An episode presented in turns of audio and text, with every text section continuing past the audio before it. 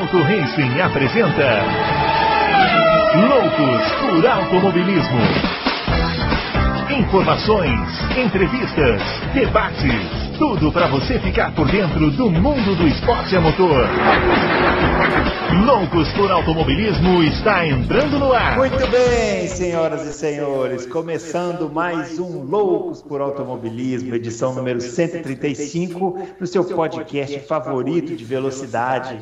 Hoje para falar desse GP da Áustria de Fórmula 1 mais conhecido como GP das punições. Eu fiz aqui uma apuração rápida aqui antes de entrar aqui no começar a gravação. Me parece que o Pérez foi punido mais uma vez há cinco minutos. Acabou de aparecer aqui na minha tela. Foi a 35 punição do Sérgio Pérez, além de outras punições que a gente vai falar aqui nessa nessa edição. Tem também o Lando Norris, mais uma vitória do Max Verstappen, corrida movimentada, né? Mais movimentada eu achei do que é, a corrida da semana anterior. Não sei se os meus companheiros aqui concordam comigo, mas ah, vamos perguntar logo diretamente para eles. Né? Primeiramente, o grande Adalto já vai adentrar aqui ao salão com seu moletom estiloso. E aí, Adalto, você gostou da corrida não? Grande Bruno, grande confraria, grande Fabião, gostei sim. Achei bem melhor que a outra. É... E, e teve uma coisa que ajudou a gostar também que ontem eu peguei às 10 horas da noite até às 3 da manhã, eu fiquei vendo só câmera on board da, dessa corrida. Pelo amor de Deus. Fiquei, fiquei cinco horas vendo. fiquei cinco horas assistindo câmera on board da corrida. Então, é. nossa senhora, é, é, muito legal fazer isso. A corrida Cê... foi legal. Por acaso você assistiu a câmera on board do Kimi Raikkonen nas últimas voltas? Assisti, assisti ah. a dele, a do Vettel. Então depois você explica pra gente o que aconteceu, porque eu até agora estou sem entender. Muito bem. Vamos chamar então o Fábio Campos, que também já está aqui, né? É, é vai aparecer aí na sua tela. E eu, o Fábio Campos, eu gosto de falar com ele sobre assuntos chatos, né? Assuntos desagradáveis, né? Assuntos maçantes, assim. Por que será? Estressantes. Né? É. E eu vou. Você associa, a minha pessoa a assuntos chatos, maçantes. Isso, exatamente. E é por isso que, para começar, eu vou te perguntar o que você achou desse festival de punições aí. Não existe tema mais chato na Fórmula 1 do que essas punições da FIA. Não sei se você concorda comigo, mas foi uma reflexão que fiquei fazendo. Você não falou que os limites da pista são mais chatos de tudo? Você tem que escolher qual que é mais é, eu, eu fico na dúvida, mas sempre que a FIA se mete, seja nos limites de pista, seja em defesas de posição, eu fico um pouco, eu fico na dúvida. Ficamos no muro, né? É... Bruno Aleixo, eu acho que a Fórmula 1 eliminou o meio termo, né? o, o, exagero da, da, da, do julgamento, porque você pode falar de uma manobra de outra, essa foi mais assim, essa foi mais assada, essa aqui não acho legal, essa aqui não acho tão. É, tudo é discutível. Agora, as punições por precedente, né, porque foi, se você analisar que a punição do Norris, que para mim é a mais absurda, demorou 16 voltas para ser analisada e a, e a outra, a segunda, demorou alguns segundos, você pode calcular que estavam punindo por precedente. É erradíssimo, na minha opinião, até porque o precedente é péssimo em termos de timing, porque agora a Fórmula 1 está indo para estrear um formato onde justamente o risco versus recompensa no sábado vai ser o nome do jogo. Né? Já tem um monte de piloto falando, não, vai ser uma corrida de ficar ali segurando a sua própria posição. Não sei, independente do que eles falam, nós só vamos descobrir isso daqui a duas semanas. Muito bem me... observado isso, muito bem observado isso. O que me impressiona é a falta do, da bandeira branca barra preta, que é uma bandeira de advertência, que é uma bandeira que você pode usar para mostrar para o piloto que ele está um pouquinho além do limite para ele não repetir. Mas não, vivemos o extremo, Aleixo. Uh, ou vai passar lá com a asa aberta, porque não incomoda ninguém, ou o piloto não pode defender a, a própria posição. Repito que não estou dizendo que todas as punições, não, as, as, as, manobras não possam ser discutidas. Claro que podem. Eu sou contra as espalhadas. Eu, por mim, tiraríamos as espalhadas do automobilismo. Mas não é porque eu sou contra que essa punição está certa. Até porque se um dia tirarem as espalhadas, vai ter que haver um trabalho de re, recultura do automobilismo, de reaprendizado, que vai ser doloroso. Não é assim. Não é punindo no final de semana e no outro não. Uma curva pode, outra não pode, num ano pode, no outro não pode, que a situação vai se resolver. Jogo duro existe. pelo menos para mim, sempre existiu. Agora parece que para a Fórmula 1 não existe. Jogar duro para defender a posição significa punição imediata, extrema e inquestionável, Mas é questionável, porque a gente está aqui para questionar. Sempre. Bom, a gente vai falar desse tema também. Antes, você já sabe, né? Os nossos twitters estão aparecendo aqui, ó. Arroba Bruno Aleixo 80, o meu é o meu Twitter, o arroba campusfb e o arroba Adalto Racing. E não se esqueçam de dar o joinha no vídeo, compartilhar, marcar lá o sininho, inscrever no canal, fazer todos esses, esses negócios aí e divulgar bastante o nosso trabalho para que a gente possa fazer, trazer mais produtos aqui no canal. Né? Ó, o Adalto já está lá, ó, esfregando as mãozinhas, ele que já faz os seus vídeos habituais aí. Bom, vamos começar a falar do GP da Áustria, né? Aconteceu nesse fim de semana, né? Segunda corrida seguida na pista da Áustria. Ô, Adalto, eu achei é, que acabou não fazendo a gente comentou aqui na semana passada sobre a questão dos pneus, né? Que eles iam adotar uma gama mais macia e tal, isso talvez mudasse alguma coisa. Eu, na minha ignorância técnica, achei que não fez muita diferença, não. Acabou ficando mais ou menos a mesma coisa. Não sei o que vocês acharam. Não fez porque o pneu vermelho era impossível de, de usar, né? Já foi, já foi ruim o pneu vermelho, né? o pneu macio no, no, no domingo retrasado. E, esse, esse domingo o pneu macio mais macio ainda. Então só realmente só, só iam usar no, Q, no Q3 mesmo. Você vê que até o Russell, até o Russell usou, usou de Williams, usou o pneu médio para classificar no Q2. Né? É, aí ele fez uma largada, uma, uma largada e uma primeira volta ruins, né? Eu vi também isso no, no, no onboard, que eu estava contando. A gente estava no ar já quando eu contei das onboards? Eles conversam tanto fora do ar, esses dois, que é assim, você perdoa, eles não sabem o que eles falam no ar. É muito fácil saber. Se, se, se foi de automobilismo, estava no ar. Se foi não automobilismo, estava fora do ar. É. Então, há, muita gente aí, né, nessa dor, o que aconteceu com o Russell? Ele fez uma largada meio ruim e, e, e fez uma primeira volta ruim. Por isso que ele perdeu tanta posição assim.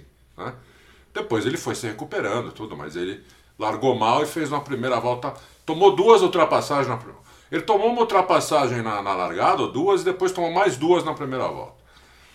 É, então os pneus realmente é, não teve muito. Não, não fez tanta diferença assim nessa prova, quase nada. É, todo mundo mais ou menos usou a mesma estratégia. O Verstappen só parou no final porque ele tinha aquela diferença enorme. Senão ele nem precisava parar, ele estava ele estava 40 segundos na frente dos caras. Né? É, então é isso, quer dizer, muito, muito, muito errado essa escolha de pneu da Pirelli. É isso aí. E aí, Fábio? Eu tenho uma visão um pouco diferente, Bruno. Eu acho que o pneu vermelho estava é, tão inutilizável assim, tanto que fizeram acho que 17, 18 voltas com ele. Era claramente um pneu pior. Mas você não está errado porque uh, não fez tanta diferença, a meu ver, por causa da temperatura. Né? Esse final de semana foi bem mais amena a temperatura do que no final de semana anterior. Se fizesse aquele calorão, eu acho que aí teríamos uma, uma, uma, uma diferenciação maior. Mas os pneus que se mantiveram, que nessa corrida foram o amarelo e o branco, estavam com cores diferentes no final de semana anterior. Mas tinham feito 31 e 41 voltas, respectivamente, no final de semana anterior. Ou seja, dava para prever, mais ou menos, Bruno Aleixo, que dava para fazer a corrida com uma parada só. Era possível, tanto que foi para muitos deles. Então, já na primeira Áustria, os dois pneus que eram os mais macios e passaram a ser os mais duros nesse final de semana já, já cumpriam a distância de uma parada, dava para fazer. E o Carlos Sainz ainda brilhou mais ainda, porque fez 48 voltas com o pneu, que na semana passada tinha feito 41. Olha, por Fábio, causa dá, da temperatura mais baixa também, na minha visão. Dá para ver porque que o. Dá, deu para ver direitinho nas, na onboard por que, que o Sainz brilhou, viu? Que tocada perfeita que tocada macia, como ele vira pouco volante, como ele é, como ele vai pouco na zebra, é impressionante a tocada perfeita que ele tem. O carro para sempre andando para frente. Se você comparar ele com o Leclerc, então é água e vinho. O Leclerc é mega agressivo, agressivo até demais, destrói o pneu. Não sei como ele não destruiu o assoalho do carro, asa da frente, porque ele, ele vai para cima de um jeito, ele inclusive se coloca em posição perigosa é, toda hora, é, ele se coloca no meio dos caras na primeira volta, que nem o Ocon que se colocou também e bateram nele, né? O, o Leclerc se, se colocou isso na primeira volta duas, três vezes, depois em disputa de posição, quando ele vê um carro na frente, parece aqueles cachorros que estão sem comer uma semana, que você põe uma põe uma, põe uma carne ali na 5 metros dele, né? E fala, pega. Nossa, ele vai que. Mas é legal, não estou dizendo não, que é, ruim. Que é, é, legal, porque ele é muito agressivo, é legal ver ele guiar. Mas assim, o, o, o, é muita diferença a tocada deles, o Sainz e do, e, e, do, e do Leclerc. Muito diferente. Bom, vamos falar do vencedor né, da, da corrida, Max Verstappen. É, agora aumentando ainda mais a vantagem do campeonato, né, Adalto? É, o Hamilton acabou fazendo uma corrida discreta, né? Embora ele tenha tido problemas lá no final, né? O desgaste dos pneus, perdeu muitas posições. Mas complicou, hein? Tô achando que a, Mercedes vai ter que rebolar para conseguir virar esse jogo aí. Não, o, o Verstappen é favorito para vencer o título.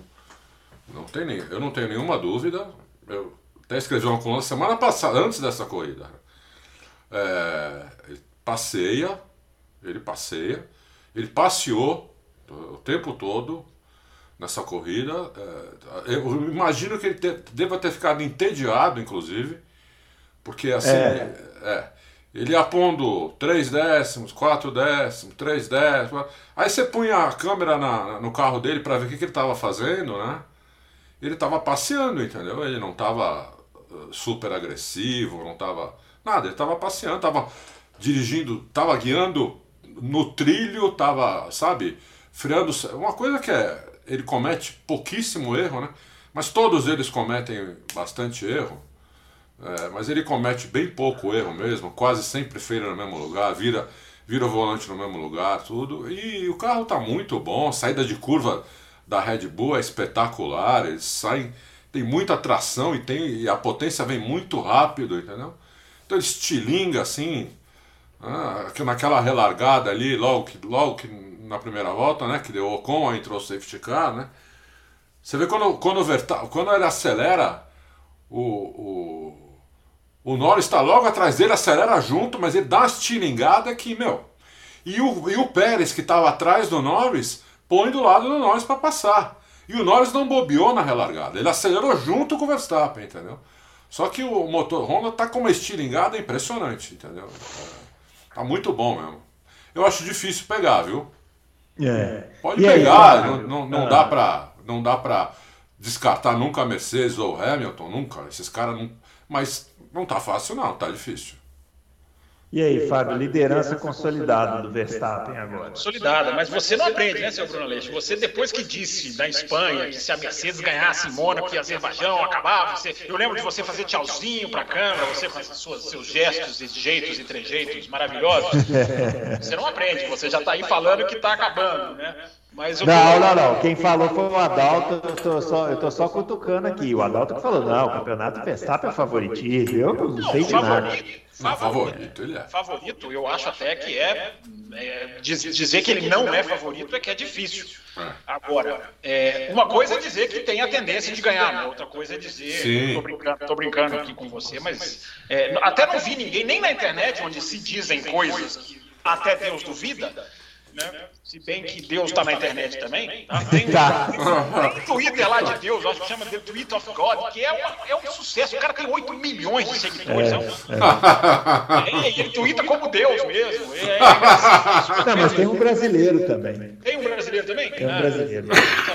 Eu conheço esse The Tweet of God. Afinal de contas, Deus é brasileiro. Né? É lógico. Não sei, depois de, dessas que a gente eu acho que não é. Mas, Aleixo, é, Apostar contra a Mercedes é apostar contra a equipe mais eficiente da história da Fórmula 1. Então, é difícil. Mas, dito isso, uh, nós dizíamos, eu dizia, agora eu vou pegar no meu pé, uh, nós, eu dizia, nós, várias pessoas, olha, uh, Azerbaijão não é Mônaco, Mercedes deve vir. Olha, Paul Ricard não é Azerbaijão, Mercedes deve vir. Olha, segunda na Áustria, aprenderam. Mercedes deve vir. E não vem. e não vem. Então, Bruno Aleixo, está ficando tarde. Realmente está ficando tarde. Eu acho que 32 pontos é pouco. Eu não estou com a sensação de que é muito, eu estou com a sensação de que é pouco.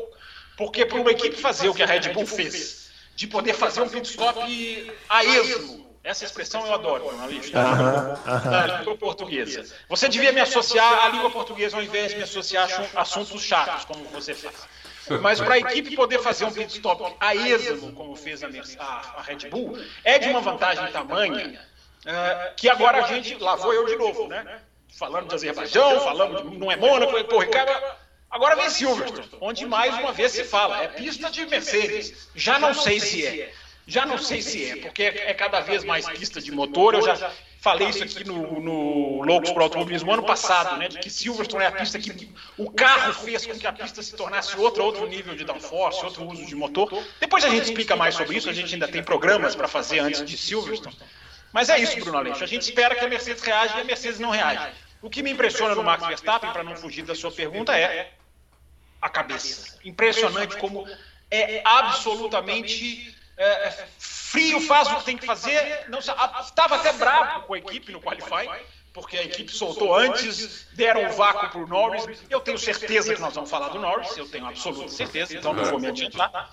Mas só para terminar, né? Bruno Aleixo, eu coloquei no meu Twitter e já disse aqui que o Verstappen nunca brigou por título mundial, por título de categoria nenhuma.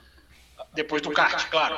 Uh, periga ele ser campeão do mundo sem brigar por título. Porque acontece. Né? Várias vezes acontece. Aliás, é o que a gente está vendo na Mercedes. Né? É uma equipe que está numa situação de tamanho desconforto porque está vivendo algo que não está acostumado a viver. Quer correr atrás, quer ter pressão, quer ter que fazer ajustes que não são necessariamente os melhores. Essa é a Fórmula 1 que a Red Bull está se distanciando, Bruno Aleixo. Mas não acabou. Claro que não acabou, porque eu repito, é a equipe mais eficiente da história da Fórmula 1. É uma coisa que eu fiquei pensando, né, vendo o Hamilton no final com dificuldades, né, e sem poder parar, porque senão ele ia perder muitas posições. Eu fiquei pensando também, é, como é fácil quando você tem um carro muito melhor, né? Aí você brinca, você faz a estratégia que você quiser. Então, agora, quando você está em dificuldades, né, tendo que correr atrás do, do outro carro que é melhor, não tem muita janela. Né? Isso, é, isso é muito verdade operacionalmente. É, é, a velocidade com que você traz a atualização, as experiências de acerto que você pode fazer. É, quando você erra, você, não, você pode se recuperar muito mais fácil. Guiar sem alguém no calcanhar é completamente diferente de guiar. Meu, meu, nós precisamos correr atrás. O português, claro, Bruno Aleixo, é o seguinte: é, ganhavam de lavada, agora correm atrás. Isso muda, muda muita coisa por baixo do, do, dos bastidores, digamos assim. E, e a gente está vendo, eu acho que essa é a explicação, não sei o que o Adalto acha, para a Mercedes ter até piorado do, do, final de semana passado para esse. Teve a temperatura. Eu já cansei de falar aqui que a Fórmula 1 é, é, é são os pneus ultrassensíveis, mas eles andaram para trás em termos de distância para a Red Bull. Por mais que a McLaren esteja uma delícia de ver, para mim a Mercedes é que foi ao encontro da McLaren. E não a McLaren que chegou lá. A, não no Qualify. No Qualify, no Qualify foi. Mas na corrida, para mim, a Mercedes é que deu um passo para trás. A Mercedes deu muitos passos para trás, eu vou mostrar isso para vocês agora. Mostra. É, o ano passado, a, o Hamilton, né, nessa corrida, o GP da Áustria, que foi a primeira corrida do ano. Foi a primeira corrida do ano. Sim. Quer dizer, o carro não tinha. O carro, vocês sabem, todo mundo sabe que está vendo a gente, que o carro termina o campeonato muito mais rápido do que começa. Né? O carro vai sofrendo atualização e fica muito melhor durante o ano. O ano passado, o Hamilton, ele largou em quinto, porque ele foi punido com três posições no grid, senão ele larga, larga em segundo.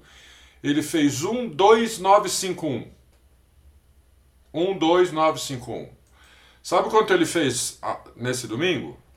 Uhum. Ele fez 1-4-0-14.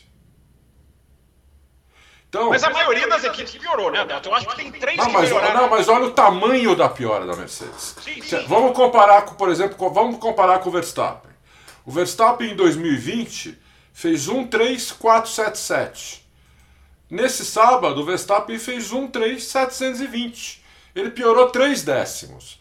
A Red Bull piorou 3 décimos. A Mercedes piorou 1 segundo ponto 6. Quem melhorou foi a Williams. Você deve, você deve, você deve estar aberto aí na sua frente, Tô, porque eu tá, duvido tô, que tô você aberto. decorou os tempos que você está falando. Não, tá aberto, imagina. Tá aberto. Imagina que eu ia decorar. Eu mal decorei meu nome. É... Não, Quem não. melhorou foi a Williams e mais duas, ou eu estou enganado? Melhorou o Williams, melhorou. Ah, de tempo. É, Vou te é, falar. comparando 2020 com 2021. é, tempo Ó, puro. Em- em- segura aí, o Russell tinha feito 1,5167 em 2020, 1,5167. E agora o Russell fez 1,4591. Então ele melhorou 6 décimos. Em relação à Mercedes, dá mais de 2 segundos isso. É. Né? É, dá é mais só que no 2 caso. Williams, no caso da Williams, ele também não tinha jeito de piorar, né? Assim, vamos- colocar dessa Não, maneira. mas a Haas, a Haas piorou. A Haas é que deve ter, nessa tabelinha, se é a mesma que eu vi, a Haas eu acho que é a pior. É, termos a pior, a Haas é a pior, a Haas é a pior. O porquê é que aconteceu, né?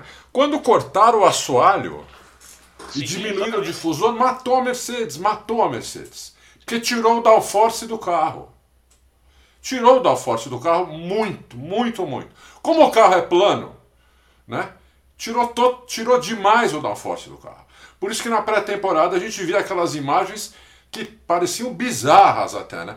O, eles o- o, Hamilton e o Bottas pareciam que estavam guiando em cima de óleo é, na pré-temporada e a gente falava, não é possível o carro tenha piorado tanto. Ele melhorou um pouco, mas você ainda vê que o carro está muito pior do que era. Muito pior do que era.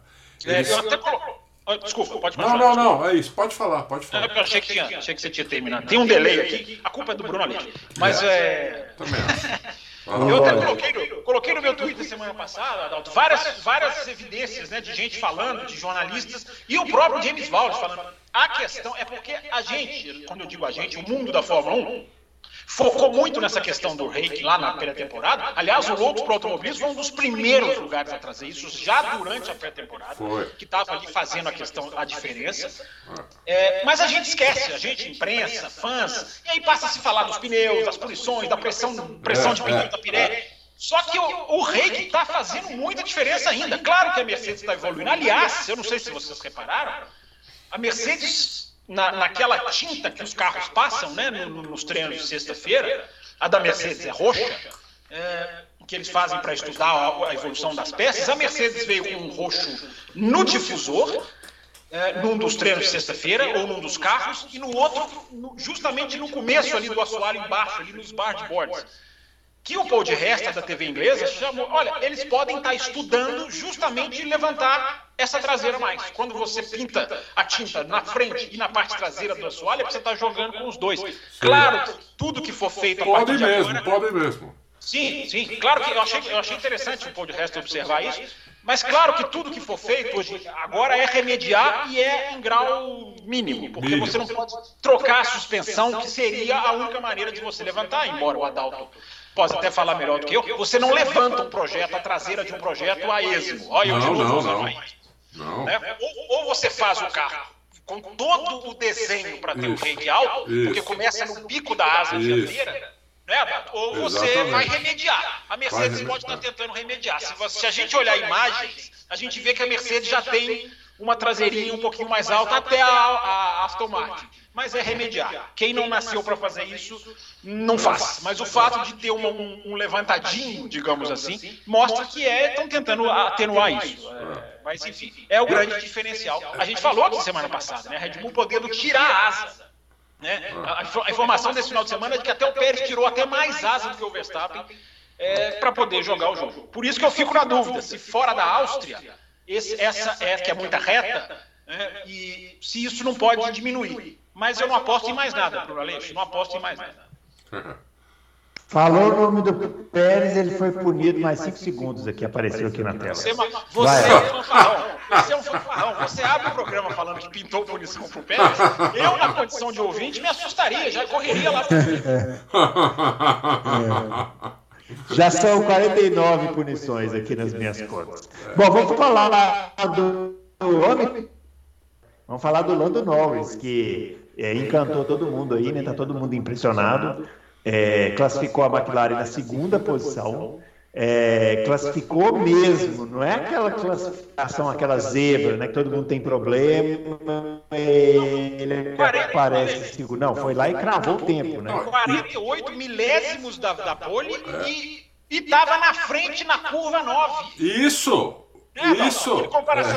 é, é. Ele, ele perdeu no, no, terceiro trecho só. Sim, vou fazer Sim. até a mãozinha aqui, ó. Porque aqui, é, é excelente que ele mostra o carrinho que está na frente em tempo é. real. O Norris estava na frente na curva 9. Ele até deu uma entrevista para a Sky falando assim: é, a curva 10 era o ponto do final de semana inteiro, o ponto em que eu não estava à vontade. É, ele quase fez a pole. Pode continuar, eu só queria fazer esse parênteses. Não, mas foi o, o na, na, transmissão do treino apareceu os teus roxos, os dois motores deles eram, é, dele eram roxos, né? É. Meu Deus, olha só o que ele vai fazer, né? Não, e eu, eu tava roxo, pulando né? já no sofá. O jogo no último trecho. Eu tava pulando já no sofá porque a gente tem sempre a tendência a torcer pro, pro mais fraco, né? Então eu falei, pô, o moleque merece uma pole, até para tirar esse negócio de só fazer pole Mercedes e Red Bull. Ia bem uma pole da McLaren, né? Que não, é, que, exatamente, que não, não faz pole desde quando a McLaren? Acho que a última foi o Maldonado, em 2012. Não, o Maldonado era da Williams. Ah, é da Williams, não, bebi, bebi. A última da McLaren foi, foi, foi de quem? Do Hamilton, em 2012? Deve ter sido em 2012. Ali Eu acho que foi do Hamilton. Vou procurar aqui, ou do Hamilton ou do Button, vou procurar aqui. É. é. Então, pô, depois de quase 10 anos, eles quase fizeram uma pole, né? O, o Verstappen conseguiu livrar a cara no, na última curva. Por 48 milésimos, que é menos que o piscar de olhos. Agora, a corrida do, do, do Norris é de gente grande. É, espetacular, né? Não tem muito o que falar. O moleque guia muito. É, tá, tá afundando a carreira do Ricardo. Tá afundando a carreira do Ricardo. Entendeu? Porque é, cada, você acha que na próxima corrida o Ricardo vai recuperar, na próxima corrida o Ricardo vai recuperar, e não recupera, porque o moleque parece que melhora. Inclusive a posição dele na corrida era segundo. Se não tivessem dado aquela punição absurda para ele. Entendeu? Uma punição totalmente absurda. Você tem o. Você vai estar tá defendendo a posição por dentro, você tem o bico na, na frente, na freada. A curva é sua, pelo amor de Deus, pô. Isso é desde o kart, é assim. A curva é sua, a linha de corrida é sua. Você quer que um cara que tá, que tá por dentro, ele, que ele tire o pé para o cara que tá por trás, que o cara que tá por fora passar? Aonde isso? Não, isso é, isso é, isso é contra a essência do piloto. É, exatamente. É, ali só se ele tirasse o pé, ele tinha que tirar o pé. Porque para ele poder fazer a curva, ele tinha que usar a pista inteira e ir lá na zebra. Não, senão ele não faria a curva. A não ser que ele tirasse o pé. Ah, tira o pé, pode passar, Pérez. Aí é brincadeira. A FIA, a FIA, o critério dela eu já descobri qual é. Eu mando. Ah. O critério da FIA é assim, eu, quem manda aqui sou eu. Entendeu? É, então agora isso não pode, amanhã é aquilo que não pode, e vocês têm que vão ser punidos e não adianta reclamar. Entendeu? Então agora eu decido que não pode mais usar uh, parte de fora da pista numa curva, na outra pode, na outra não pode, e eu, eu porque eu acho que é assim que está certo. Agora eu decido que não pode mais defender posição, entendeu? Tem que dar espaço para o outro, porque é, tire o pé e deixe o outro passar, porque eu acho que é assim que tem que ser. Porque o critério só é esse, não tem outro. Você pega aí o Verstappen e o, e o, e o Leclerc há dois anos atrás, nessa mesma pista, eles vão quase eles vão se batendo na curva e ninguém é punido. O Verstappen defende por dentro, joga o Leclerc para fora da pista duas vezes. E ninguém é punido. Entendeu?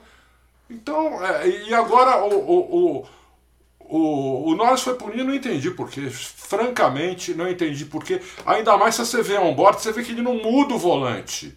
Não é que ele, não é que ele volta o volante para cima do Pérez, entendeu? Como o Pérez fez uma vez com o Leclerc. O Pérez chegou a fazer isso com o volante, ó. Com tristeza, claramente. É, né? É, o, o, o, Norris não, ele põe o volante, você vê que ele tá fazendo a curva mesmo, ele não volta antes, ele volta na hora que tem que voltar o volante, mesmo na hora que ela já tá reto. Quer dizer, ele não fez nada. Um absurdo, entendeu? Então, o critério da FIA é esse. Quem manda aqui sou eu e vocês obedecem. É o critério do Adalto no, no podcast. aliás, aliás, o Adalto é um grande quebra-pauta, né? Eles falam que eu que sou que quebra-pauta. Era para falar do Lando Norris, agora eu não sei se eu entro no Norris ou se eu entro nos limites. Âncora, bota a ordem na casa aí. Não, vamos falar do Norris. Ele é um indisciplinado, ele é um indisciplinado, A gente tem que colocar disciplina. Eu vou agora ficar igual a FIA. O Adalto tá punido agora. Um, um podcast inteiro sem fumar cigarro. Punição, pai. Mas eu não aguentei, eu não aguentei, meu. Vocês aguentaram isso, meu? Fala sério, vai. Ô, Adalto, eu tava torcendo pra ter mais 18 dessas. Pra ficar em 18 punições e ficar escancarado. Como um juiz de futebol que expulsasse uh, 18 jogadores. É, é porque ia ficar ridículo. Porque, para mim, uma das mais ridículas, tem gente que discorda, eu, ok. Mas a da curva 6, para mim, do Pérez com o Leclerc, para mim é horrorosa a punição. Porque Também por mais que o Leclerc vai fora, é um centímetro fora, e é o mesmo princípio. É, é, é. é. Quando aconteceu do Leclerc, eu falei, vai vir a punição e eu torço para ver. É, é aquilo. Eu, como, como jornalista, eu nunca sou do quanto pior, melhor. Eu, eu, eu não defendo essa teoria. Mas nesse dia, nessa corrida eu não aguentei também, no sentido do, de eu quero ver punirem mais, eu quero ver é, continuarem fazendo o que estão fazendo. Então, é, mas enfim, Bruno Aleixo mandou eu falar do Norris primeiro, não é isso, Bruno Aleixo? Norris, por favor. Eu sou mais, daqui a pouco então a gente mata as punições. Eu que sou mais disciplinado aqui e só ajudo o agora.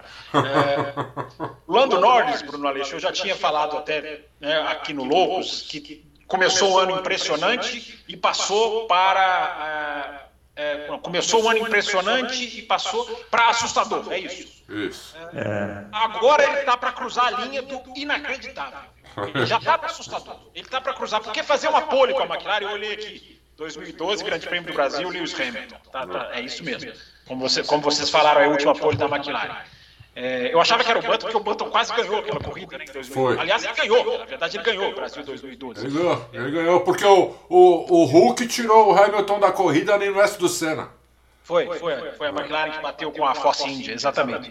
É, então, o, o Bruno Aleixo, eu fico pensando o seguinte, quando o Lando Norris renovou com a McLaren por três anos, eu achei muito cedo, porque ele estava, embora eu entenda, porque você é um menino, você chega na Fórmula 1, você está na mão de uma equipe do tamanho da McLaren, te bota um contrato de três anos na sua frente, você vai falar, meu amigo, é a estabilidade que eu preciso com uma equipe que tem tudo para brilhar em 2020. É. Tudo para brilhar. Se a McLaren tiver entendido o jogo e focar, já tiver focado em 2022, que é o que tem que fazer, porque é o terceiro ou quarto no Mundial desse ano vai fazer uma diferencinha financeira, mas o importante é o ano que vem, quando o regulamento vai durar anos e anos, e, enfim, com limite de orçamento.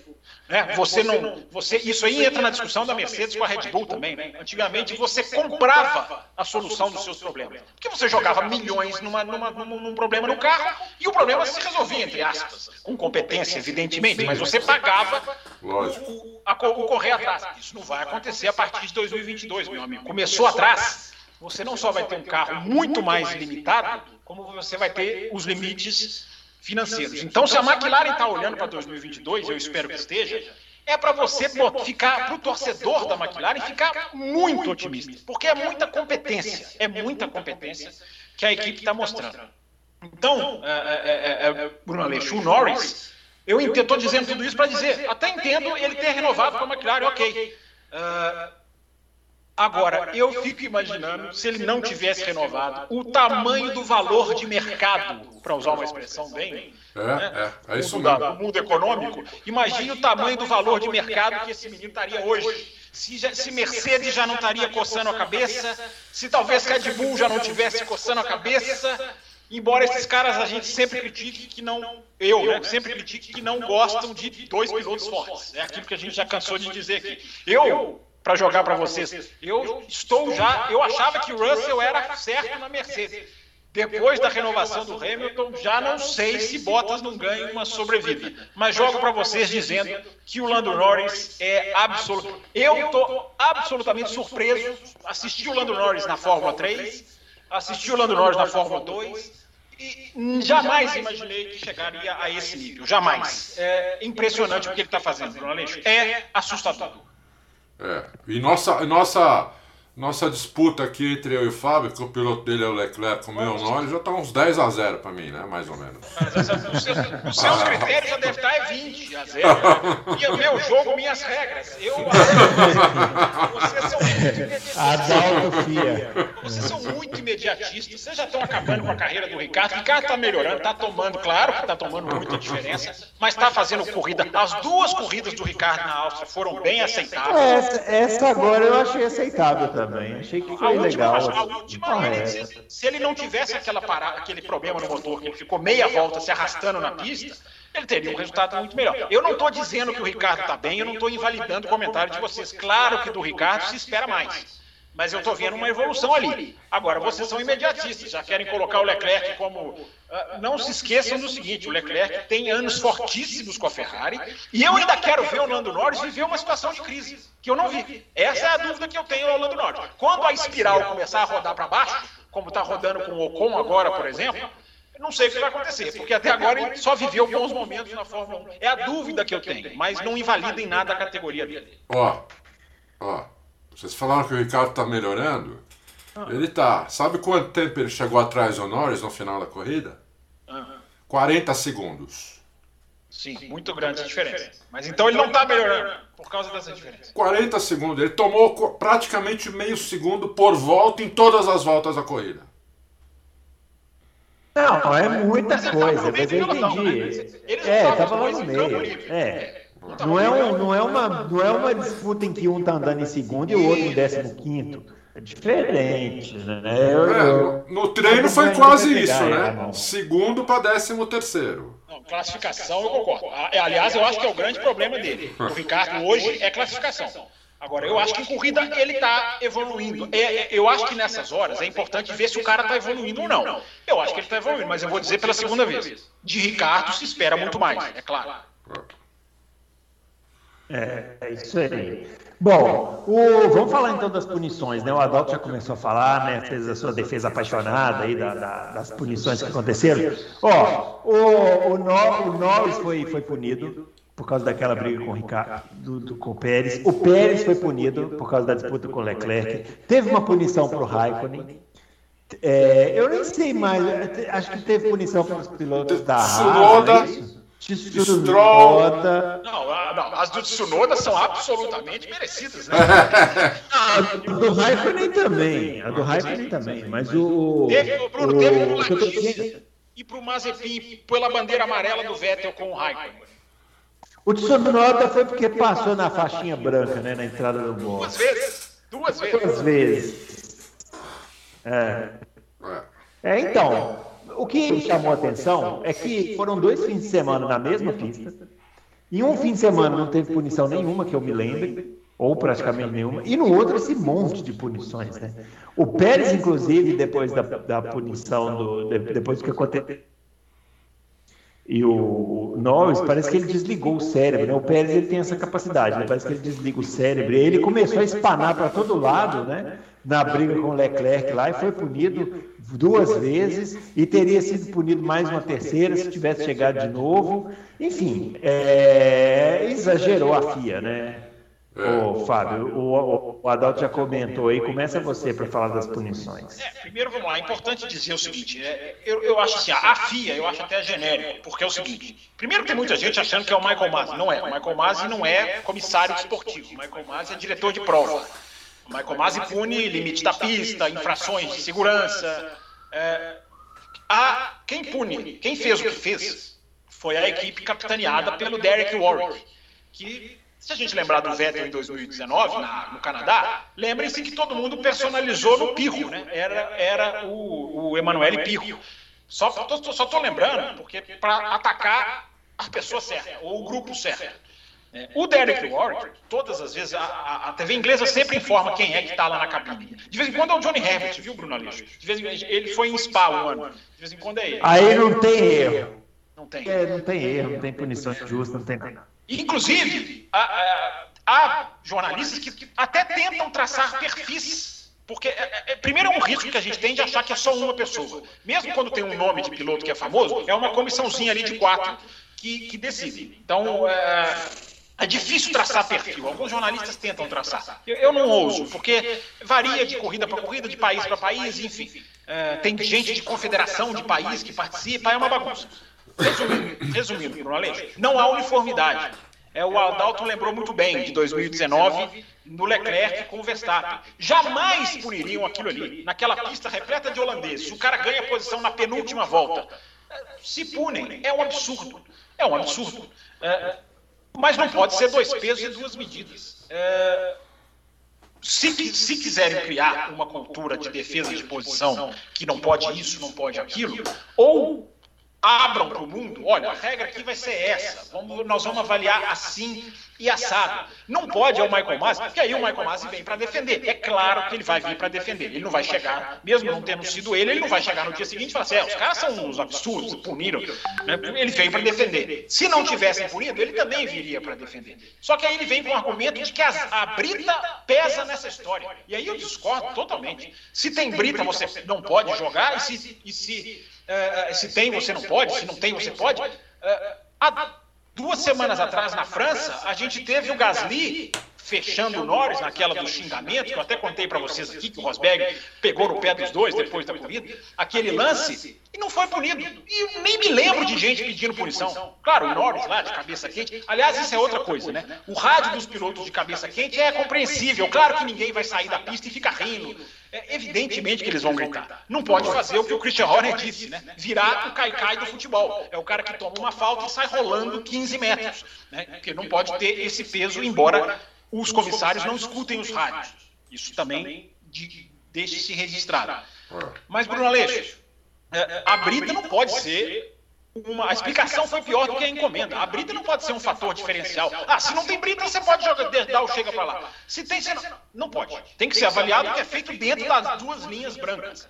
E não está tendo critério. Porque, como eu repito, o Gasly não foi punido corretamente. Uh, e agora, puniram. O que faltou, Bruno Aleixo, foi o bom senso de, olha, puniram ali o Norris na, na, no começo. E não pensaram o seguinte: se tiver mais de 18 uh, vezes na corrida. Nós vamos ter que punir 18 vezes, porque passaram eu, eu, eu, eu tenho, eu tenho uma sugestão para melhorar essa questão. Diga. Eu tenho uma sugestão. Eu, eu acho que, por exemplo, né, você, cada corrida você ter comissários diferentes, você vai ter sempre critérios diferentes. Então eu acho que deviam ter. A Fórmula 1 devia contratar três ou quatro caras fixos, fixos, Sim. entendeu? Pra, tem até, eu tenho até o nome deles. Eu contrataria Nigel Mansell, Juan Pablo Montoya e, e Maldonado. É. Ou seja, sabe, Bruno, sabe aqueles derbies que os caras têm na terra, com aqueles carros que a roda é maior que o carro, e um bate no outro, joga o outro lá, é o Adalto vai querer isso. Eu, eu, eu chamaria Não, e, e só uma coisa, só uma curiosidade, né, que o, o Derek Warwick, é, se você pegar e digitar o nome dele no YouTube, você só vai ver batida. Só batida que tem o Derek Ele vivia capotando, ele vivia capotando, batendo em guarda-rei, virando de cabeça para baixo, pegando fogo, né? Então isso aí é um problema, sempre foi. Uma das coisas que o Montoya saiu da Fórmula 1, quando ele saiu, na entrevista que ele deu, ele falou isso. Ele falou, ó, eh, os caras acham que eu sou um animal porque eu, eu ultrapasso, entendeu? eu vou para cima, eu defendo minha posição e eu ultrapasso, o único que ultrapassa aqui eles não querem mais isso, eu também não quero mais essa porcaria e foi, foi embora para NASCAR. Então esse problema da Fórmula 1 não é de agora.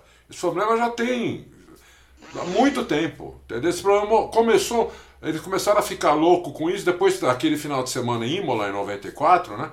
Que morreu Senna, o Ratzenberger e quase o Rubinho também. E não sei se morreu alguém na, na arquibancada com aquela morreu, entendeu? Ficaram malucos com aquilo, começou essa obsessão por segurança extrapolaram e hoje eles estão eles estão estragando disputas, que é o que a gente quer ver, que é o que todo mundo quer ver, né? Por causa por causa disso, porque nem todos os pilotos têm, por exemplo, a experiência de pista e a cabeça e a habilidade do Alonso. Porque quem ali, naquela disputa, na disputa mais bonita da corrida, que foi Alonso contra, contra Russell, quem evitou ali qualquer batida, foi todas as vezes foi o Alonso. Eu vi on-board nas, na câmera dele e do Russell. Várias e várias voltas, vi, vi 15 voltas. O Alonso chegando, chegando, chegando. Aí ele chegava, ele tenta. Que, que o Alonso vai fazendo? Ele, vai, ele tentou por fora umas três vezes, só que ele recolhia. Porque ele sabia que o Russell ia usar a pista no final da, no final da curva. Então ele recolhia e tentava dar aquele X por, por trás, sabe aquele X por trás? E foi numa dessas que ele ultrapassou, inclusive. Entendeu? Foi num X por trás que ele deu na, na curva anterior que ele saiu mais forte e ultrapassou o Russell na reta. Mas nem todo mundo tem essa experiência, tem essa cabeça, tem esse controle de carro que o Alonso tem. Entendeu? Então não dá. Você não pode esperar que esses moleque que tem 22 anos de idade, entendeu? Com a testosterona acima de mil, que, que nem o Leclerc, que nem o próprio. O, que nem o Russell, que nem o Norris, que nem. Eh, todos esses moleques aí, que nem o Verstappen, meu, eles estão vendo o carro na frente, o objetivo deles é passar esse cara, meu. Eles querem passar o cara. E a equipe fica enchendo o saco a corrida inteira deles. É impressionante, o rádio não para o tempo todo. Entendeu? Então, quer dizer, e aí ele vai para cima, dá, comete um errinho, faz, dá uma travadinha de pneu, pronto, punido. Ah, dá licença, meu. Só uma coisa, hoje, hoje, hoje ele acordou, hoje ele acordou de manhã e falou assim: eu vou furar essa falta. Hoje eu furo. Tá aqui, ó, disputa entre Fernando Alonso e George Russell. Ah, ele já mandou, já, já foi. Punam, punam. Vou punam tirando, tirando a pauta da, da, da, sequência do programa. É assim que você pune um rebelde. É, é, é hoje, eu tô, hoje eu tô bem indisciplinado. Hoje ele acordou e falou assim: eu vou, eu vou furar essa pauta. Essa história de quem manda aqui sou eu, é ele que coloca aqui no lobo, não é, é. Até parece. Deixa eu colocar aqui para arredondar essa questão, que eu tenho certeza que o ouvinte quer que a gente fale de mais coisas de automobilismo. Né? Deixa eu bater numa tecla, Bruno, que você me conhece há muito tempo e você sabe que eu bato na tecla que é a tecla da imprensa, que é fundamental nessa hora. Porque eu lembro do Canadá 2019. Se não tivesse a repercussão que teve, não foi só da imprensa, foi do público da Fórmula 1, que foi lá no YouTube, e foi a primeira vez, se eu não estou enganado, que o vídeo da Fórmula 1 teve mais negativo do que positivo naqueles highlights daquela corrida. Aquilo chocou os caras, aquilo assustou e a Fórmula 1 mudou a partir daquele momento. Não veio a público admitir, como não virão? Né? Não, olha, erramos, não virão. Cadê o seu presidente da FIA para aparecer numa hora dessa, pelo menos para colocar ali uma coisa de ordem na casa? Mas o presidente da FIA é sempre a rainha da Inglaterra. Ninguém olha para ele, ninguém acha que ele tem nada a ver quando ele tem. Ele é presidente Lógico. da Federação Internacional. Lógico, falou tudo aí, tem mesmo. Isso. É, e também digo sempre, né, a GPDA é tão inútil quanto a CBA. Elas rimam, elas rimam não é à toa, porque são, não sei qual é mais inútil. Porque era hora da GPDA também vir falar, ó, peraí, ué, que, que, que automobilismo é esse que vocês querem? É, é, mas para matar, Bruno Aleixo, o papel da imprensa é fundamental, porque a imprensa costuma, agora eu vou fazer um elogio, costuma repercutir essas punições de maneira forte. Ao contrário da repercussão com DRS, que não existe, a imprensa já aceitou, Uh, com ordens de equipe, essa corrida foi mais um exemplo, né? Briga entre companheiros de equipe é uma natureza morta na Fórmula 1, morta, semi-morta, mas com disputas de punição, a imprensa costuma bater. É importante que bata, e bater no sentido de questionar, de fazer reportagem, de ouvir outras pessoas. Vai ouvir lá o Montoya, como falou o Adalto, vai ouvir, aliás, o Montoya falou, né? O Montoya se pronunciou. Não, não lembro se foi sobre, as, enfim, sobre alguma coisa na Áustria, ele se pronunciou. É, então, é, Bruno Aleixo, é a hora de fazer esse papel. Porque eu, eu acho, é só um achismo, que esses caras, na hora que baixar a poeira, eles vão falar. É, nós exageramos. Não dá. Para ficar punindo o cara que está simplesmente defendendo a posição, ali numa, num, num, num hairpin que é difícil, que é complicado, é, não dá. É, é fundamental que a pressão venha para que esses caras façam o que fizeram em 2019. Sem fazer alarde eles vão mudando. A política do Let Them Race é falada pelo próprio Michael Masi. Nós trabalhamos com a política do, Let Them Race, falou isso num toque do Kevin Magnussen há um tempo com alguém, eu não me lembro quem. Então, se eles mesmos estão têm essa, o Let Them Race, dá para perceber que exageraram. Eles mesmos devem saber que exageraram. Então, a crítica é fundamental para que eles façam o que fizeram em 2019. É uma, é uma coisa, Fábio, que eles podiam copiar da Indy, porque a Indy é muito difícil punir esse tipo de coisa. É, a, Lá Indy ele- tem uma regra, a Indy tem uma regra meio, meio diferente, meio estranha, que a Indy, pu- a Indy proíbe a defesa de posição proativa, é, reativa. Você só pode defender a posição se você fizer o primeiro movimento. Tem umas coisas polêmicas, mas é, é, lá dentro deles funciona, né? Isso Funciona, é, você vê que funciona, entendeu? E ela, ela tem uma regra muito interessante para oval, que precisa ter, que você não pode cruzar na frente do cara no meio da reta, no meio da curva. Né? Porque se você tira o A do cara, o cara vai reto. Mas no misto, você vê briga o tempo todo. Entendeu? Você vê os caras batendo roda, inclusive. Né? Então eu acho que a Fórmula 1 podia olhar para a Indy e falar, meu, eles fazem o espetáculo. Eles têm carro mais lento, tem pilotos piores, né? Mas eles fazem um espetáculo legal pro público assistir. Que afinal, quem devia mandar é o público. Exato. Entendeu? Exatamente. Quem Exatamente. Adalto, se o Michael Masi admitiu que eles estão olhando para campeonato, ele não quis falar o nome da Indy, mas se, eles, se ele admitiu que a Fórmula 1 está olhando para campeonatos que punem quem causa a bandeira vermelha no qualifying, para talvez, isso foi o Michael Masi que falou, nós É, estamos olhando, estamos olhando essa regra, não sei se o Auto Racing já citou isso ou publicou alguma coisa nesse sentido. Ele falou, estamos olhando para ver se a gente muda essa regra, que eu acho válido olhar e estudar. É, se eles estão olhando para esse aspecto do qualifying, da bandeira vermelha, é, por que não olhar para o que você está dizendo? Né? É, agora, a gente viu esse final de semana. Aliás, a melhor, vocês sabem qual é a melhor regra da Indy, que a Indy faz, que eu acho que a Fórmula 1, todos os campeonatos do mundo poderiam copiar? Vem do qualifying. Mas vocês dois esnobam o qualifying. Vocês dois não querem saber de assistir o qualifying. Você sabe o que a Indy faz no qualifying? Em circuito misto, a linha de cronometragem é sempre antes da linha de entrada no box. Então não é a linha de chegada. Ou seja, o cara pode fazer a volta e já entrar no box assim, um, dois segundos depois que ele cravou a volta. Ele não, não tem volta de desaceleração. Isso causa um qualify muito mais dinâmico. Muito mesmo. mais. Muito mais carro na pista, porque ele não perde tempo de voltar pro box. É. Essa regra é sensacional, mas só esse parênteses para quebrar, É para quebrar a pauta, é já que hoje estamos quebrando pauta aqui, só para quebrar um pouquinho. É, é mesmo, é mesmo. Falar em quebrar pauta, é, aproveita aí o embalo e fala. Ah, Bruno, eu queria responder a primeira pergunta que você me fez Ah. no podcast que eu não respondi até agora. O que aconteceu com o Kimi ali? Ah, tá, pera um pouquinho. Espera um pouquinho, calma, você já vai responder. Espera aí. Se, é, se for, se for um minutinho, deixa o Fábio comentar só essa disputa do Alonso com o Russell aí, que eu também achei que foi a mais bonita da corrida. É, O que, que você achou, Fábio? Não, eu achei legal, eu achei bacana. Eu acho que. eu- a única coisa que me incomoda, Bruno, é que eu acho que o Russell tá sendo muito. tá virando muito coitadinho na Fórmula 1 por causa do ponto que não vem.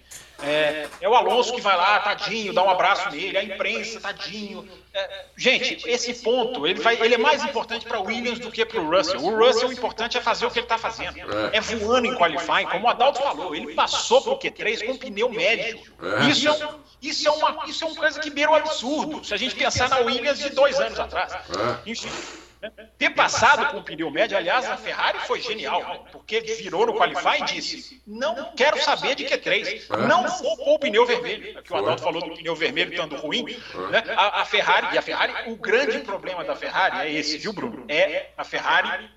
Quem, quem, quem me. Não, não é me falou, porque não estava falando para mim, mas era uma entrevista que está na F1 TV, para quem quiser ver. O Martin Bukowski da Renault é aquilo que eu sempre falo, Bruno, você quer saber de uma equipe, você pergunta para um, você não pergunta para um jornalista nem para um membro dessa equipe, você pergunta para um rival. O rival é o, é ideal para você saber defeitos e qualidades de uma equipe. O Martin Bukowski falou uma coisa fantástica, ele falou assim: a Ferrari, o Martin Bukowski é da Renault, ele, mas ele era da FIA. Ele falou: a Ferrari joga muita energia nos pneus, muita energia. É, isso, na hora que ele falou isso, todas as peças do quebra-cabeça se encaixaram. A pole no, em Mônaco, que é onde você precisa de energia imediata, digamos assim. A pole no Azerbaijão. O fracasso em Paul Ricard, onde os pneus se desgastavam. Então, esse é o X da Ferrari. E foi Então, bem Ferrari- nas esquinas aí da Áustria. Sim. Foi bem. Então a Ferrari falou: pneu vermelho, não tô nem aí se eu vou ficar no Q3, no Q2. Foi para a segunda volta no Q2, mantendo o pneu amarelo, mesmo estando fora. E deu certo, porque as duas Ferrari avançaram, enquanto as Aston Martin e as duas AlphaTauri foram despencando, porque largaram com o pneu vermelho. Mas Exatamente. enfim, Aleixo, não lembro nem mais do que você me perguntou. Não, era da disputa do Alonso com o Russell. É, só para não colocar o Russell como coitadinho. O Russell tá fazendo um ano brilhante, principalmente em qualifying. Ele tem que melhorar primeiras voltas. O Adalto falou da primeira volta dele. Não é só nessa corrida, em várias. Inclusive na Áustria, ano passado, a primeira volta é o calcanhar de Aquiles do George Russell. Mas isso é coisa que se trabalha. Eu acho que ele está muito bem, Bruno Alegi. O Alonso, raras vezes o Vitão pé da vida, como no qualifying, com aquela volta que ele não conseguiu completar. Ele disse que poderia fazer até P6, se fizesse no, no, no Q3. Mas eu poucas vezes vi o Alonso tão pé da vida. Não, o interessante é que ali eles estavam, a câmera on-board na, na, transmissão estava acompanhando o Alonso, né?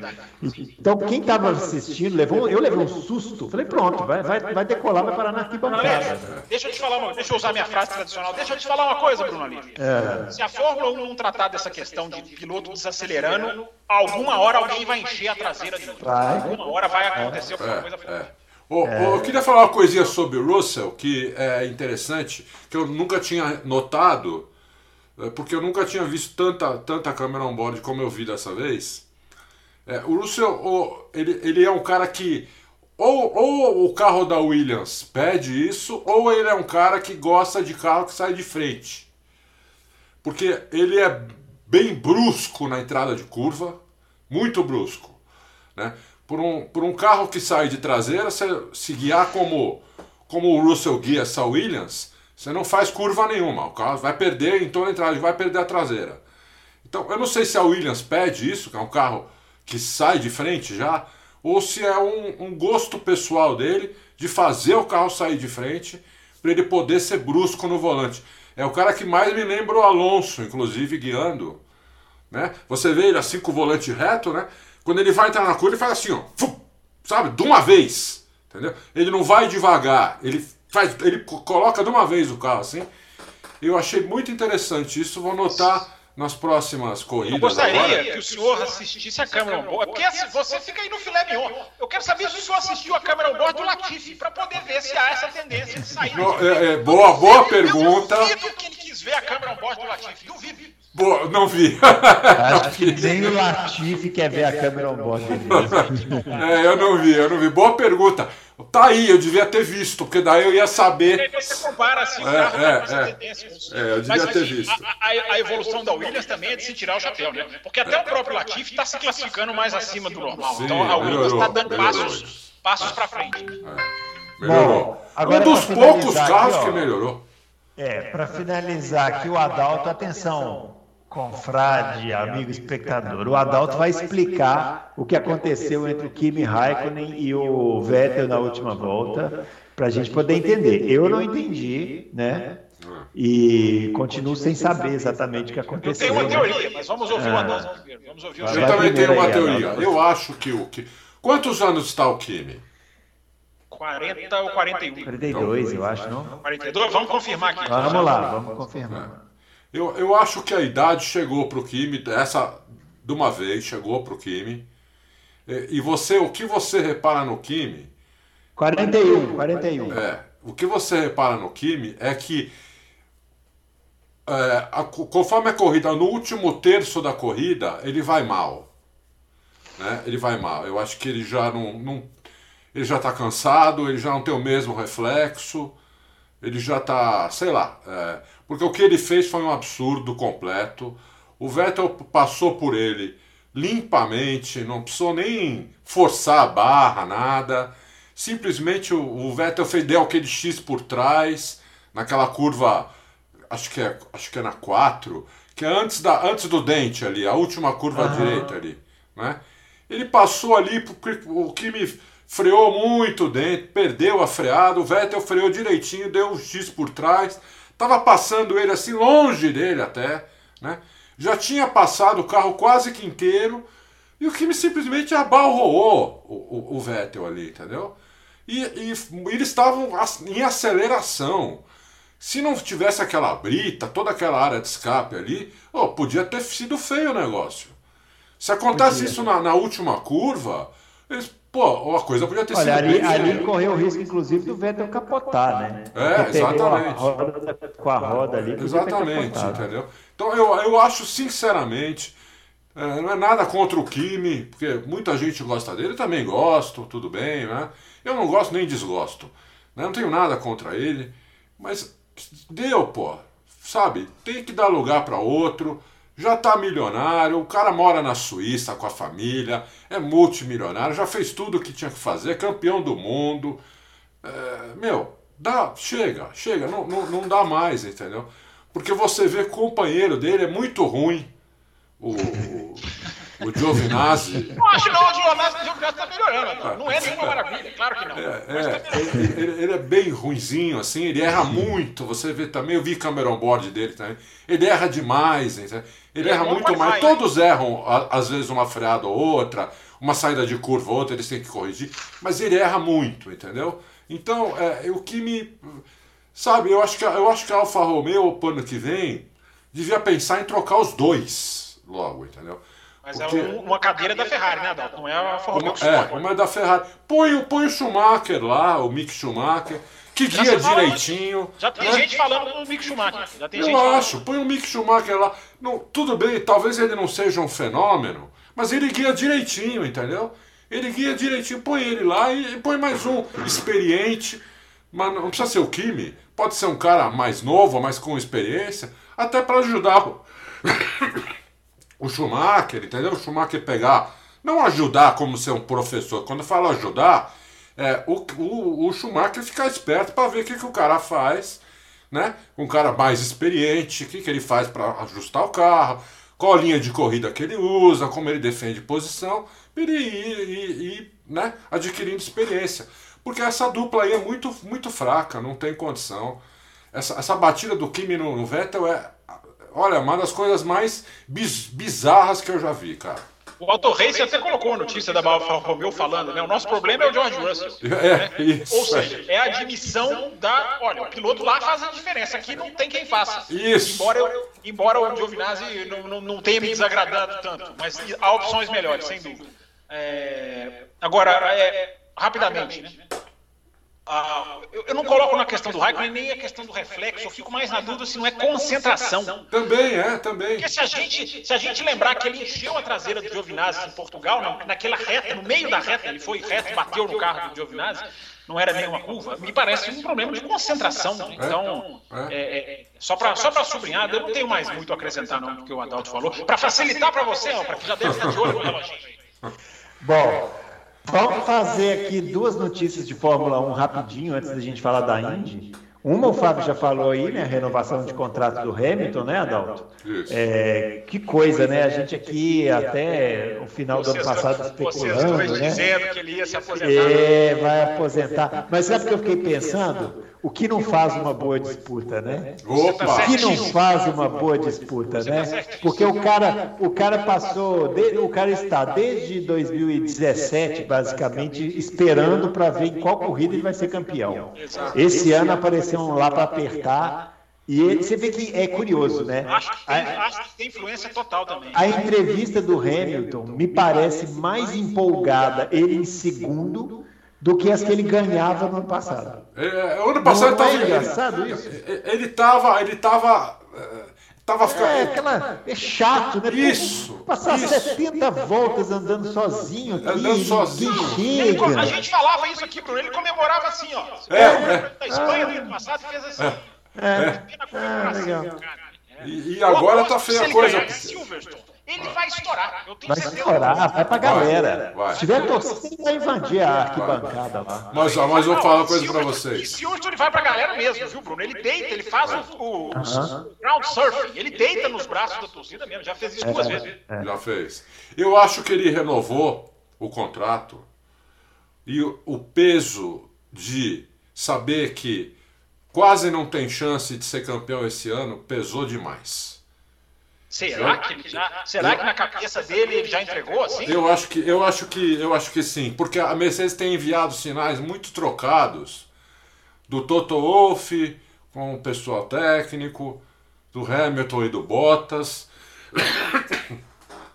o Hamilton tipo, ele dá algumas declarações tipo já era e dá outras não, ainda tem 13 corridas. Aí você fala, ué, qual delas é a é a, é a verdadeira, né? Eu não sei, eu acho que ele, no mínimo, ele acha que está muito difícil para ganhar da, da, do Verstappen esse ano. Eu acho que está muito difícil também. Não estou dizendo que já ganhou o Verstappen, mas está muito difícil. Muito difícil, até porque tem, já tem, nós já estamos sob o limite de orçamento, né? Sim. Não é que vai ser só ano que vem, já tem o limite de orçamento esse ano, entendeu? Então já não dá para despejar aquele dinheiro todo. E mesmo se desse, eu acho que o regulamento desse ano matou o carro da Mercedes. Porque é o, se vocês pegam aí essas estatísticas que eu dei aquela hora para vocês, é o carro que mais piorou de todos do ano passado, a não ser a Res. A Res piorou, depois em segundo lugar é, é a Mercedes. O resto, o resto piorou também, mas tudo menos. E alguns poucos, como a Williams, melhorou, melhoraram. Entendeu? Então matou muito. Eu não, eu não sei se tem jeito esse carro. Né? Tá, de, de, eu não sei se tem jeito de fazer com, com que ele volte a ser vencedor. É, não que é, o carro é ruim, não é isso, não é que o carro é ruim. O carro é bom. Mas para ele se tornar melhor do que a Red Bull esse ano, eu acho bem difícil, meu. Bem difícil. Ale, fica até como uma sugestão para a semana que vem, se você quiser. É, a grande discussão na imprensa internacional é, é desenvolvimento versus, é, aliás, é 2022 versus 2021. Né? Focar em 2022, trabalhar 2021, a Mercedes vai trazer aí algumas peças, a Red Bull trouxe agora na Áustria, quem está focado, quem não está. É uma discussão legal para se ter num programa mais longo, mais extenso, porque é o que é o que está se debatendo hoje. Quem está olhando para quê? A Red Bull está sacrificando 2022? ou a Mercedes está privilegiando 2022, é uma ótima discussão para a gente pegar carona aqui na semana que vem. Eu acho. Muito bem. E, ah. o, o, Fábio, é, é, Bruno, podemos falar dois assuntos, tentar ser rápido, mas dois assuntos que acho que estão aí pegando fogo, acho que a gente tem, tem um aqui que eu anotei, não sei se é o mesmo que você falou, que é o cancelamento do GP da Austrália, né? Sim, esse é um, esse é um. Uhum, é, pode falar. Esse é um. Esse é um. O, o cancelamento do GP da Austrália é é, eu estou vendo em sites internacionais muito se falando de cancelar o GP do Brasil também. E aí não seria. Mas aí não, não seria como aconteceu na Austrália, porque na Austrália foi a Austrália que cancelou o GP, não foi a, não foi a Fórmula é, o, Brasil, o Brasil não vai cancelar. É, é o Brasil, o Brasil não vai, cancelar. Está fazendo aqui. É, tá, tá fazendo aqui a Copa América, né? É, Ali, é. Só, só rapidinho. Que beleza de competição a Copa América, né? Parabéns para os organizadores, né? 60 infectados nas primeiras 48 horas. Maravilha, parabéns para quem teve esse tempo. Parabéns, ó, muito bem. Ah, mas voltando à Fórmula 1. Só rapidinho antes do Adalto continuar, é, os cancelamentos de Singapura e de Austrália são iguais. É o seguinte, não queremos, não queremos porque estamos com medo. Não temos muitos casos, mas não queremos que o vírus entre aqui. Isso com a Fórmula 1 vacinada e com a, dizem que a vacinação na Austrália está bem ruim, mas esse eu li num, num, site de automobilismo, que não, não é site especializado em, em vacinação. É. Mas, enfim, os cancelamentos dessas duas. E o Japão é totalmente Olimpíada. Se a Olimpíada der problema, não vai ter Japão. Se a Olimpíada passar limpa, o Japão pode continuar, porque a Honda quer muito botar na sua despedida uma corrida em Suzuka. Sim, sim. Então, estão falando no anel externo do Bahrein de novo. Ah, sim, isso, isso. Falam, falam nisso. Eu acho, que, eu acho que as duas da Alemanha têm muita chance, Adalto. O que eu tenho ouvido falar é que Nürburgring e Hockenheim podem aparecer também. Também, também. Mas assim, o Bahrein é uma assim, é um coringa deles, porque o Bahrein topa fazer corrida em qualquer, em qualquer época do ano, né? Em, Não, Bahrein circuito... você pode fazer o campeonato lá se quiser. Pode fazer, é, exatamente, é, exatamente. É. E o outro assunto que eu queria falar, eu estou vendo aí um. Tô vendo aí um xingamento entre torcida de Hamilton e de Verstappen. Ah, né? você, está você tá acompanhando isso, Adalto? É, mas não tem jeito, né? Não tem jeito. Briguinha de torcedor, você está acompanhando. É, isso cai. Não, e, e estão falando, e pediram para eu falar sobre isso, até, até numa rede social que eu nem acesso, pô, quase não acesso, quem cuida é outra pessoa é, mas é uma pessoa de 110% de confiança minha, que é meu filho, falando de, pedindo para a gente falar um pouco de Hamilton contra Verstappen, eu vou dar uma definição bem rápida aqui do que eu acho, é o seguinte, eu acho que são, são dois pilotos que têm um mesmo nível de velocidade, o, a única coisa que o Hamilton tem é mais experiência, no resto eu acho que o Verstappen está ali com o Hamilton. Então quando você tem dois pilotos do mesmo nível em carros diferentes, eu acho que quem, quem decide é o carro. Entendeu? Então, como o, carro da Red Bull tá melhor esse ano, desde o começo do ano, faltava, era motor, agora não falta mais. Por isso que eu acho que o Verstappen é favorito e por isso que eu acho que o Verstappen tem vencido as corridas e o Hamilton não, porque o Verstappen nesse momento, nesse ano, ele tem um carro melhor que o Hamilton. Então, é, e ele é um avião, tão avião quanto o Hamilton, então ele vai ganhar. Se a Mercedes conseguir reverter isso, e o Hamilton passar a ter o carro um pouquinho melhor, porque o carro da Red Bull é pouca coisa melhor. Não é que é um monstro e a, e a Mercedes é ruim, não. A Mercedes é ótima, a Red Bull um pouquinho melhor. Se a Mercedes conseguir fazer isso, aí o Hamilton volta a ganhar todas as corridas, entendeu? Quem está decidindo e quem vai decidir esse campeonato, na minha opinião, não é mais o Hamilton ou o Verstappen, e sim o carro deles. Não sei o que vocês acham. Muito bem. Eu acho que os carros se nivelarem vai ser decidido por Hamilton e Verstappen. Se se nivelarem, sim. Eu, eu espero que a gente volte ali para Imola, para Portugal, para aquela época ali, Bahrein, que, ou, ou até própria Paul Ricard, né? Em que ali é o cara que hoje aquele cara achou o fino, claro, que o carro é absolutamente fundamental. Mas tomara que os carros estejam mais nivelados, porque a diferença na Áustria, repito, para mim foi muito grande. Vamos ver se é só na Áustria ou não. Tomara que tenha mais briga. Muito bem. Ó, vamos falar rapidinho aqui da Joseph Neugarden e Mid Ohio. A Penske não ganhava corrida há muito tempo. É o oitavo é, vencedor diferente né, no, na temporada da Fórmula Indy. O Marcos Ericsson terminou em segundo e o Alex Palou em terceiro, à frente do Scott Dixon. Eu falei que, que esse Alex Palou ia dar trabalho para o Scott Dixon e está dando mesmo. E ele é o líder do campeonato com 384 pontos com, seguido pelo Patrício Ward com 345. Terceiro com 328. E o Joseph Newgarden com 315. Vejam vocês, né? A Indy muito competitiva esse ano, né? É uma corrida que não foi assim aquela maravilha toda, mas é uma corrida boa, né? Numa pista boa. Sim, é, a pista é muito legal. A pista é muito legal. Parece uma estrada mesmo, né? Essa é, pista. É muito legal essa pista. Quem está liderando o campeonato? É. É o Palou. É o Alex falou. Incrível. Alex falou. É. Incrível. É. Mas e aí, Fábio, o que, que você achou da, da corrida? o começo da corrida foi, é, foi interessante. Depois a corrida realmente não teve muita. Aliás, eu acho que. Mid Ohio, eu não sei se a minha memória está me traindo, mas eu acho que Mid Ohio normalmente, a pista é legal, mas normalmente as corridas não são grandes espetáculos. Né? Falou tudo. É, é, é, engraçado, é aquelas coisas. Aliás, Road America, não sei se vocês dois viram, renovou o contrato com a Indy para mais. Renovou essa tarde. O anúncio veio essa tarde de que Road America, onde a NASCAR estreou, correu pela primeira vez desde 1950 e tantos, andou em Road America esse ano, é, nesse final de semana.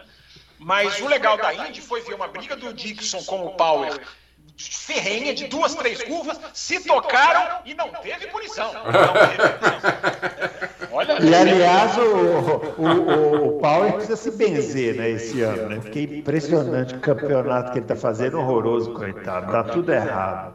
É, e, e, e a Penske não tinha vencido nenhuma esse ano, não é isso? É, é, isso é uma, mesmo. Que é uma coisa de chamar atenção. É, a Indy, Bruno Aleixo, a Índia aligou 26 carros. Que coisa, né? Que maravilha. 26. Não, eu, eu, vejo o grid da Indy, me dá uma felicidade, né? Porque quando você vê a primeira volta, ele é aquele monte de carros. é impressionante né? como a rota da Indy está girando no sentido de atrair carro, atrair patrocinador. 26 carros e o Hélio Castro Neves não conseguiu o que ele queria, que era uma vaga permanente no ano. É, embora o Hélio Castro Neves agora, nas corridas que faltam, ele vai guiar um monte delas. É a, a, a, Fórmula Indy, Bruno, volta agora, vai fazer umas férias, volta em set, o finalzinho de agosto, enfim, volta daqui a um tempinho, não sei a data, não vou chutar, volta numa corrida em Nashville, nas ruas de Nashville, num traçado daquele, parece Azerbaijão, no sentido de, do tamanho da reta, vai passar por uma ponte, é, os carros vão passar por uma ponte, é, então a Indy vai voltar com uma, e vai ter o Hélio Castro Neves nessa, nessa prova. Então a Indy vai voltar com uma estreia e uma estreia portentosa, diria o outro. Na, na, Mas Fábio, isso que você falou da Indy tem nome. Chama Roger Penske. Ele tem contribuição, sem dúvida, sem dúvida. Ele assumiu até pouco tempo, né? Assim, relativamente. A Indy até vem crescendo mais tempo, mas ele está fazendo tudo direitinho. O Roger Penske, tomara que ele consiga arrebatar uma corrida na Indy em Indianápolis para a Fórmula 1. É, a gente até falou aqui, tomara que usando a curva. Ah, é, uma das, é uma das opções para a saída da Austrália. É, eu acho que a, é, é, eu ouvi também falar isso, mas eu acho que a grande tendência é fazerem duas em Austin. Parece que isso está muito, muito mais próximo. Mas enfim, não tem nada, não tem nada definido. Mas Austin pode sediar duas, a chance de Austin sediar duas corridas é, aliás, né, Bruno, nos Estados Unidos é impressionante. Você não vê máscara mais. E os caras estão tranquilos. Os caras conseguiram segurar o negócio. É, se bem que tem muito infectologista preocupado com essa liberação total. Mas aí eu não vou entrar nessa área. Não sou, não é a mim. Mas é, é interessante ver as pistas cheias, os ginásios da NBA cheios. Os estádios da Eurocopa, né? Hoje começa a final. Hoje começa a final. Estádios da Eurocopa tudo lotado. O Wembley estava jogando na Espanha e Itália. Eu desesperado para quem eu vou torcer, porque eu tenho metade da família espanhola, outra metade italiana, eu não olha, sabia para quem torcer. Olha o quebra-pauta, olha o quebra-pauta. É, e tá tudo. E agora, dia 17 de julho, libera tudo na Inglaterra também. Londres não, não vai precisar nem usar máscara mais. Quer dizer, tá as coisas... com público total. Com público total. É, não vai precisar de máscara, nada. O Boris Johnson falou: bom, agora temos aí quase 80% da população vacinada. Vamos por. Se vamos Deus pra quiser. cima. É, vamos pra cima. O Aleixo não vai contar da vacinação dele? O, agora que as pautas já estão todas quebradas? Ele que fez um estardalhaço com a vacinação do, do, do Adalto, agora não vai falar da própria vacinação? Já é a terceira, quarta dose, deve ser. Eu, colocou, colocou foto no Twitter. Não, eu coloquei, feliz. É emocionante, viu? Fala pra vocês. Eu, eu, eu, eu, não gosto, é, eu não gosto muito de vacina, não. Não, não sou muito simpático com vacina, assim, eu não gosto de agulha, né? Mas é emocionante vacinar contra a Covid, viu? É, é realmente é um ato. É um ato e você que tiver oportunidade, vá e vacine. Vá, vá. que tiver. Porque isso comentou aqui, isso que a gente comentou aqui, é, que o estádio cheio e tralalá, só vai acontecer se você que está aí de ir lá vacina e vacinar. Ir lá e vacinar. é. é difícil, mas vacina. É, que é eu, eu, queria que o editor do programa te recortasse essa linda fala de Bruno Aleixo e colocasse como um vídeo recomendativo, como diz o outro no, no, no, no, nosso canal do YouTube. Ô, Bruno Aleixo, é, eu até, você me deixou até emocionado aqui. Você não sabe a alegria que eu tô de ver vocês dois vacinados. Porque é a grande comprovação da idade, que os ouvintes acham que a gente brinca. Os dois já vacinadíssimos e eu não faço nem ideia. Mostro meu braço que não chegou nenhuma agulha aqui perto. Agora, só para deixar claro, só para deixar claro, o Bruno Aleixo disse que não gosta de vacina de agulha. Ele não é, é não, ele não é negacionista. Não sou negacionista, não. Com algumas figuras também. Isso, de maneira muito feia, tem dito que isso aqui, isso é vacina, não vale nada. Olha os Estados Unidos e a Europa para ver como vacina. É. Aliás, teve uma figura do esporte que falou que ia tomar uma determinada vacina porque queria viajar o mundo, né? É engraçado, eu, eu, eu fui tomar vacina porque eu não quero morrer. Mas tem gente que prefere escolher um tipo de vacina que quer viajar o mundo. É para quem não né? acredita. Eu, eu, Tá aí, ó. Aí, ó. A minha, a minha tá lá no meu Twitter, arroba BrunoAleixo80. Não tô com ela aqui, senão eu mostrava. Eu vi lá. O Bruno, só uma frasezinha. Engraçado como, como o vôlei revelou coisa ruim pro Brasil, né? Impressionante, né? Meu Deus. Impressionante. Co coisas ruins que às vezes até no começo pareciam boas, daí foram piorando, né? Foram, foram piorando. É, curioso. Muito bem, pessoal, é isso. Vamos chegando ao final aqui, né, do nosso Lux para Automobilismo. Esta semana a gente grava da edição número 136 com as perguntas, né? Então você entra lá na página do Auto Racing, registra sua pergunta, a gente vai responder. É, e é isso, a gente vai finalizando aqui essa edição. Não Tem uma informaçãozinha de Francisco e uma frasezinha para o ouvinte saber. Francisco está ótimo, crescendo, já não usa mais fraldas RN, agora ele usa RN. já está crescendo. e uma semana já cresceu um tanto. Daqui a um mês, daqui a um mês eu vou perguntar a opinião dele sobre o grande é. Não dá um mês, já vai estar fazendo participação aqui. É isso, pessoal. A gente vai chegando ao final dessa edição. Não se esqueça do nosso joinha, não se esqueça de compartilhar, curtir, se inscrever no nosso canal e não se esqueça também de deixar sua pergunta para a gente responder aqui na próxima, na próxima edição, beleza? Grande abraço para todo mundo e até lá.